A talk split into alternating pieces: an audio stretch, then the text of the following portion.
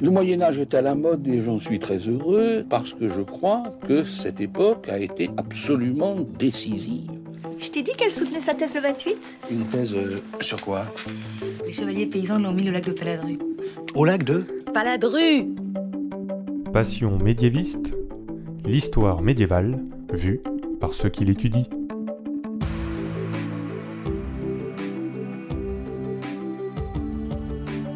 Est-ce que l'on sait tout du Moyen Âge? Est-ce qu'il reste encore des choses à découvrir? Et d'abord, qu'est-ce que le Moyen Âge? En fait, vous le verrez dans ce podcast, il y a autant de réponses que de médiévistes.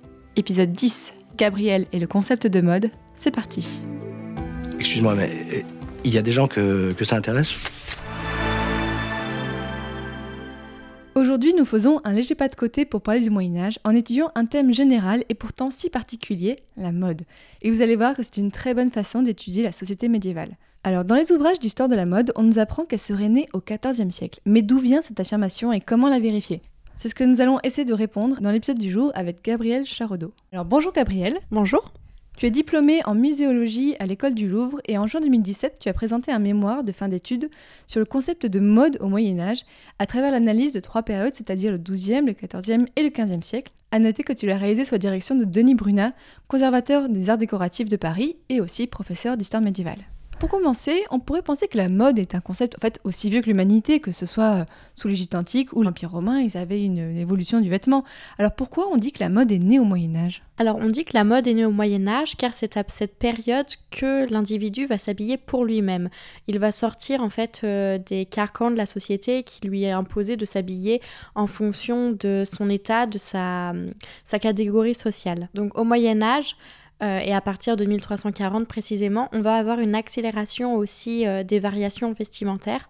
L'homme euh, va changer de vêtements tous les demi-siècles, alors qu'avant c'était sensiblement tous les siècles, tous les 100 ans. Tu m'as parlé de 1340, qu'est-ce que cette date symbolise dans l'histoire de la mode? Alors la date de 1340, elle est importante, surtout pour les historiens de la mode, qui en parlent comme si c'était vraiment la genèse de la mode, car c'est l'apparition du pourpoint. Euh, le pourpoint, c'est un vêtement euh, porté uniquement par les hommes à cette période, en 1340, euh, un vêtement très court qu'on porte avec des chausses. Le pourpoint est un vêtement donc on, qui dérive du vêtement militaire qu'on portait sous l'armure pour ne pas se blesser. C'est un vêtement matelassé, surpiqué, qui est très court. Et donc, c'est ce vêtement qui a contribué à l'apparition du concept de mode? Alors justement, en fait, euh, les historiens ont daté euh, l'apparition de la mode souvent en 1340 avec cette apparition du pourpoint, car c'est à cette période en fait euh, qu'on va avoir une distinction entre le sexe féminin et le sexe masculin dans l'histoire de la mode. Les femmes, elles, continuent de porter les robes longues que portaient auparavant les hommes en fait. Comment on a défini le concept de mode à l'époque médiévale? Alors à l'époque médiévale, justement, on n'a pas de définition précise. L'enjeu de mon mémoire, c'était euh, se demander aussi si l'apparition du concept précédait la création du mot, pour savoir en fait si le mot était un indicateur euh, de l'apparition du concept véritablement. Et au cours de mes recherches, j'ai découvert que le terme mode apparaît dans les années 1390 il correspond alors à une façon collective de faire, de cuisiner, de penser, de vivre, qui est propre à un pays, à une région ou à un groupe particulier. On le trouve notamment par exemple dans le Ménagier de Paris en 1393, donc c'est un ouvrage d'économie domestique où on trouve la formule poussin à la mode lombarde. Donc c'est une recette de cuisine euh, sur les poussins. Euh, il faut attendre le 15e siècle en fait pour que ce mot apparaisse dans le domaine vestimentaire. On aura alors l'expression à la mode. Mais on a encore ce lien avec la géographie. On trouve notamment dans les contes d'argenterie de Charles VIII les termes euh, vêtements à la mode d'Allemagne ou à la mode d'Italie. Donc là, on a encore ce lien avec la géographie. Pour vraiment qu'il y ait cette connotation de ce que Gilles Bartholin s'appelle goût collectif passager, il faut attendre les années 1450 où on trouvera euh, l'expression s'habiller à nouvelle mode ou alors euh, être à la mode qu'on trouve au XVIe siècle. En l'an 1270, Dame Isabeau s'apprête à découvrir son futur époux. Pour l'occasion, elle revêt ses garnements, autrement dit ses vêtements, une chemise, une robe et un surcot de laine, barbette sous le menton et tourée sur la tête, une mode d'un autre âge. C'est lourd à porter, il faut lever parce que ça traîne par terre. Et par contre, ce qui est gênant, c'est un peu la barbette en fait, puisque à la fin du Moyen Âge, fin au XIIIe siècle, c'est vraiment pour signifier que la femme, elle n'a pas vraiment le droit de parler. Ça prend tout son sens et euh, ça sert un peu pour parler. Est-ce qu'on peut dire qu'il y a une différence entre la mode féminine et la mode masculine dans la façon dont on en parle? Euh, Quand on trouve euh, l'occurrence du mot mode, en fait, déjà, on, remarque que les personnes qui en parlent, ce sont des, hum, des moines, souvent des moralisateurs qui critiquent. En fait, les textes qui traitent euh, précisément de la mode ou des variations vestimentaires sont écrits par des, des hommes d'église qui jugent, en fait, vraiment les porteurs de mode. Et euh, on observe que, que les modes critiqués sont, euh, sont essentiellement masculines. En fait, au Moyen Âge, autour des années 1340, euh, la mode touche essentiellement les hommes. On parle très peu de, de changements pour les femmes. Et quand est-ce qu'on a commencé à parler de mode féminine alors? On observe euh, au XVe siècle une euh, démocratisation de la mode déjà au sein de la société, mais aussi chez les femmes, euh, avec notamment une, grande diversité au niveau des coiffures, des coiffes. On a souvent dans l'imaginaire collectif la représentation de la femme du Moyen Âge avec un chapeau pointu sur la tête. Cette coiffe au hénin, c'est vraiment l'incarnation même de la diversité des, des coiffes qu'on peut avoir au XVe siècle. Pour faire tes recherches, sur quel type de sources tu as travaillé? Est-ce que tu as utilisé seulement des manuscrits écrits ou est-ce que tu as aussi utilisé l'iconographie un peu plus classique, c'est-à-dire le- les images ou les enluminures? J'ai essayé de varier les sources. Euh, j'ai regardé du côté euh, des sources officielles, notamment avec euh, le relevé des comptes d'argenterie du roi Charles VIII. J'ai regardé du côté des chansons de gestes qui sont très populaires au Moyen Âge, notamment la chanson de geste aïeul, qui est très riche d'un point de vue linguistique. J'ai aussi euh, cherché du côté des écrits un peu plus courtois, qui parlent d'amour. Euh, j'ai regardé du côté des traités d'économie, domestiques et également des chroniques. Donc euh, les chroniques où là on observe que la mode est vraiment critiquée par certains auteurs, notamment Villani ou De la Flamma. J'ai aussi cherché en fait comment les historiens de la mode et les historiens en général observaient cette période et en parlaient. Donc euh, j'ai travaillé sur euh, des écrits d'historiens de la mode, notamment ceux de la fin du 19e, euh, qui, ont fondé un peu cette discipline, comme Jules Quicherat, Auguste Racinet. Et j'ai aussi cherché du côté des sociologues ce qu'ils en ont dit, car c'est vraiment eux qui, qui définissent la mode. Et quelle méthode tu as utilisée dans tes recherches? Alors j'ai cherché euh, les occurrences du mot mode, donc c'était ça le plus long, et les occurrences d'autres termes comme conche, guise, façon, qui évoquent aussi l'idée de mode au Moyen Âge. Et donc parmi les manuscrits que tu as étudiés, d'où ils proviennent en fait et sur quelle ère géographique abordée ton étude? Alors mon étude euh, porte essentiellement sur euh, l'Europe de l'Ouest, vraiment ciblée sur la France. J'ai un peu cherché aussi du côté des chroniqueurs allemands, italiens, et j'ai pu observer qu'ils euh, ils soulignent l'apparition du pourpoint comme étant française en fait. Donc la mode serait apparue en France? Oui. Ça c'est un scoop. Mais eux-mêmes ne sont pas sûrs en fait euh, de, de leurs informations. On ne sait pas pourquoi la mode du pourpoint est apparue, on ne sait pas d'où elle vient, à part euh, une évolution du costume militaire. Héritée de la tunique gréco-romaine, la chemise du Moyen Âge devient le seul sous-vêtement que les femmes porteront pendant des siècles, jusqu'à une époque moderne. Sur cette fresque de Giotto, Colère arrache sa chemise. À l'époque médiévale, l'Église enjoint aux femmes de se comprimer les seins sous la chemise pour gommer leur féminité. Dans le roman de la Rose, il est écrit Et si elle a les seins trop gros, qu'elle prenne un fichu et un carré d'étoffe, qu'elle les mette sur la poitrine, qu'elle s'en fasse serrer et ceindre les côtés tout autour, puis attacher le tout, ainsi ficelé, elle pourra aller se divertir. Et dans tes recherches, qu'est-ce qui t'a le plus surpris? Ce qui m'a le plus surpris déjà, c'est euh, le peu de recherche qu'il y a eu sur euh, la question du concept de mode. Euh, les historiens de la mode en général euh, éludent la définition même du mot mode. Ils emploient d'autres termes euh, au même titre que mode, comme euh, vogue ou euh, habillement. Et c'est pour cette raison que je me suis tournée vers le travail de philologues et de, personnes qui travaillent sur la langue française. Et ce qui m'a étonnée aussi, c'est que l'apparition même du concept de mode et de la mode en elle-même reste toujours un débat actuel, un débat présent, notamment avec des ouvrages en 2015, euh, en 2008, euh, qui, qui relancent la question en fait. On relance aussi la question pour savoir si euh, la mode est vraiment née en Europe, notamment euh, Carlo Marco Belfanti, qui évoque euh, les sociétés asiatiques par exemple. Un des ouvrages qui m'a un peu surpris en fait, c'est l'exemple d'Opicinus de Canistris. C'est un clerc de la première moitié du XIVe siècle.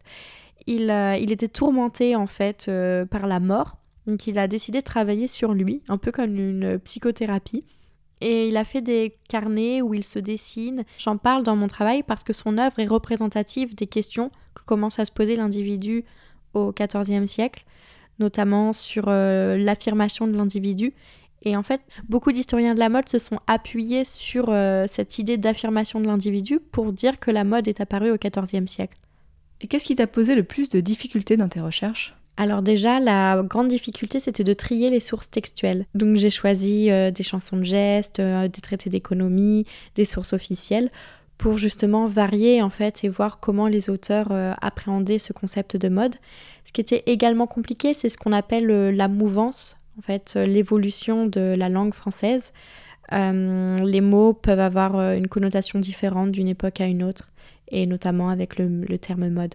Pour revenir un peu à ton parcours, est-ce que tu peux nous dire pourquoi tu as choisi d'étudier le Moyen Âge et qu'est-ce qui t'a attiré particulièrement cette période par rapport à d'autres périodes de l'histoire? Avant de rentrer à l'école du Louvre, j'avais étudié pendant toute une année la guerre de Cent Ans, mais seulement d'un point de vue un peu politique, économique, vraiment en histoire euh, pure et dure.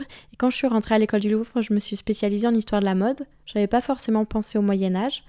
Et c'est en deuxième année, j'ai découvert les cours euh, d'histoire générale de l'art sur le Moyen Âge. J'ai découvert que c'était une période euh, beaucoup plus complexe qu'on pouvait l'imaginer.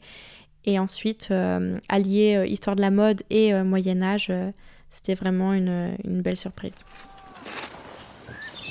Ah, écoutez, euh, je suis content. Vraiment, on a un beau résultat. Et j'avoue que je suis un peu surpris quand même. C'est vrai que ça change pas mal par rapport à, l'accoutrement antécédent. Mais vous allez vous y faire. C'est normal au début. L'étoffe est raide. En revêche, je suis assez satisfait par l'esprit camouflage. Quand on en a parlé, euh, patatras, j'ai pris pour un camouflet je peux vous dire que ça n'a pas été facile de marier le confort, la discrétion et le style. Vous pouvez être sûr que vous ne retrouverez pas ça chez tout le monde. On vient d'écouter un extrait de Camelot et est-ce que tu pourrais me dire ce que tu penses de la représentation des vêtements dans cette série? Qui normalement se déroule à peu près à la fin du 5e siècle Alors, on a très peu d'informations en fait sur la mode euh, au, à la fin du 5e siècle.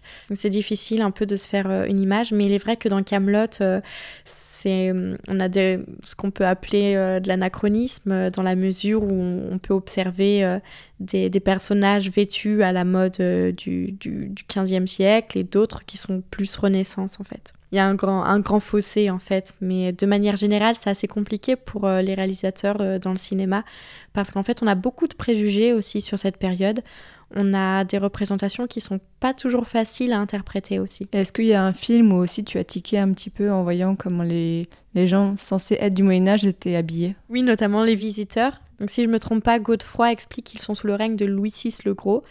Euh, or, euh, la mode représentée dans les visiteurs correspond un peu à la mode du 15e, avec notamment les coiffes pointues pour les femmes et avec les chaussures un peu en pointe qui apparaissent dès le 12e siècle et qu'on retrouve au 14e siècle également.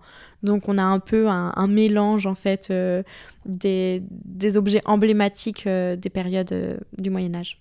Quelles sont les conclusions que tu as tirées du travail que tu as fait? Alors déjà euh, qu'il y a des prémices en fait euh, à l'apparition du concept de mode dès le XIIe siècle. Vraiment, on a des changements, des variations vestimentaires.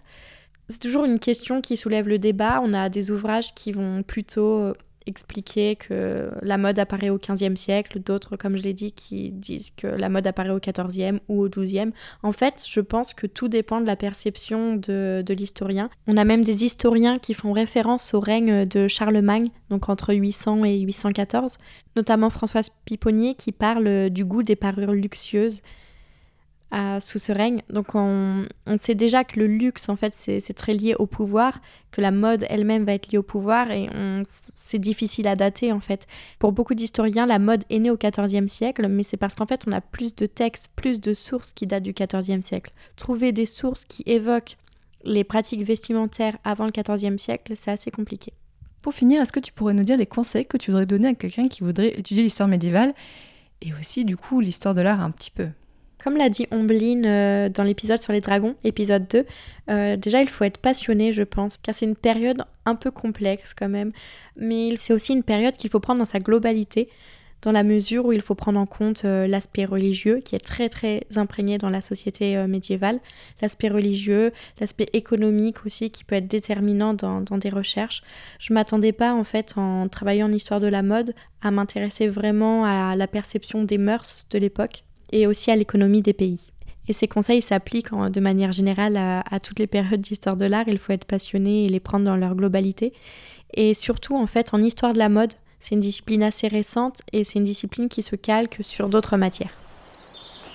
Père, n'est-ce pas traditionnellement le fils aîné qui doit... Oui, bien sûr que c'est le fils aîné. Enfin, vous me prenez pour une bleusaille Non, mais alors pourquoi? Parce que j'exècre le nouveau genre de votre frère. Ces habits grotesques, cette coupe de cheveux de vendeuse de brochettes. C'est la mode. Mode de taré. Donc désormais, chers auditeurs, vous en savez un peu plus sur comment parler de mode Moyen-Âge et quand est apparue la mode Moyen-Âge. Donc merci beaucoup, Gabriel Charodeau, d'être venu nous en parler. Merci à toi. Si le sujet du jour vous a intéressé, n'hésitez pas à regarder dans la description de l'épisode. Nous vous mettons des informations et des titres pour aller plus loin. Vous pouvez retrouver tous les autres épisodes de Passion médiéviste sur SoundCloud, iTunes, PodCloud ou encore d'autres applications comme Podcast Addict. N'hésitez pas à nous dire ce que vous avez pensé de l'épisode ou du podcast en général. Le prochain épisode sera consacré aux États latins d'Orient. Salut